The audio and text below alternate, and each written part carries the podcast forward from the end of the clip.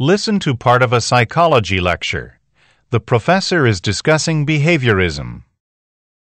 Now, many people consider John Watson to be the founder of behaviorism, and like other behaviorists, he believed that psychologists should study only the behaviors they can observe and measure.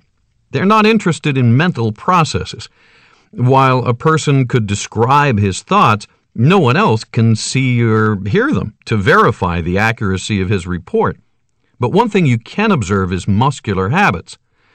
What Watson did was to observe muscular habits because he viewed them as a manifestation of thinking. One kind of habit that he studied are laryngeal habits. Watson thought laryngeal habits, you know, from larynx, in, other words, related to the voice box.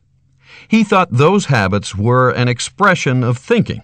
He argued that for very young children, thinking is really talking out loud to oneself, because they talk out loud even if they're not trying to communicate with someone in particular. As the individual matures, that overt talking to oneself becomes covert talking to oneself. But thinking still shows up as a laryngeal habit. One of the bits of evidence that supports this is that when people are trying to solve a problem, they um, typically have increased muscular activity in the throat region. That is, if you put electrodes on the throat and measure muscle potential, muscle activity, you discover that when people are thinking, like if they're diligently trying to solve a problem, that there is muscular activity in the throat region. So Watson made the argument that problem solving or thinking can be defined as a set of behaviors, a set of responses.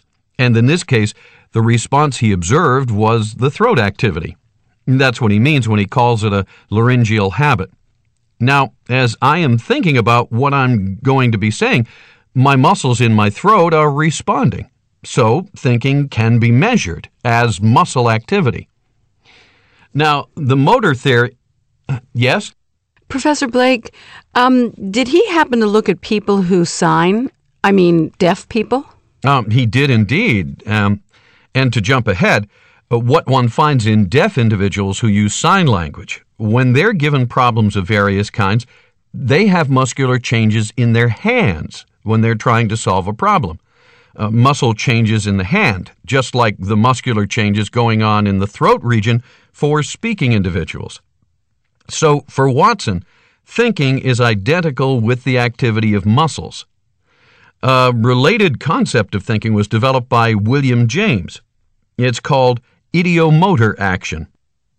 Ideomotor action is an activity that occurs without our noticing it, without our being aware of it. I'll give you one simple example. If you think of locations, there tends to be eye movement that occurs with your thinking about that location.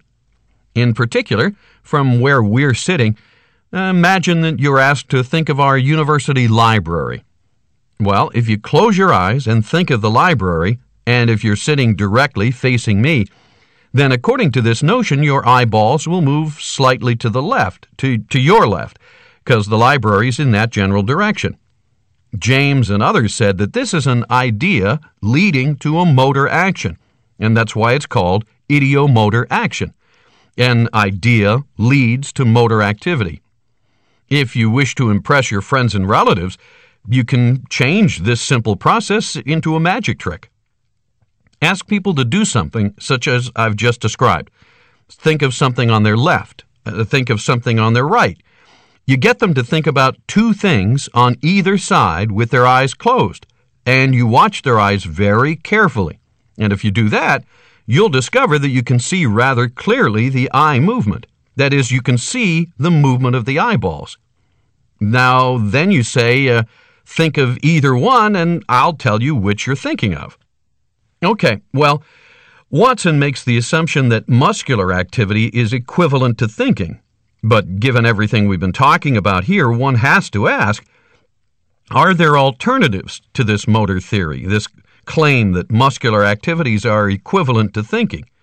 Is there anything else that might account for this change in muscular activity other than saying that it is thinking? And the answer is clearly yes.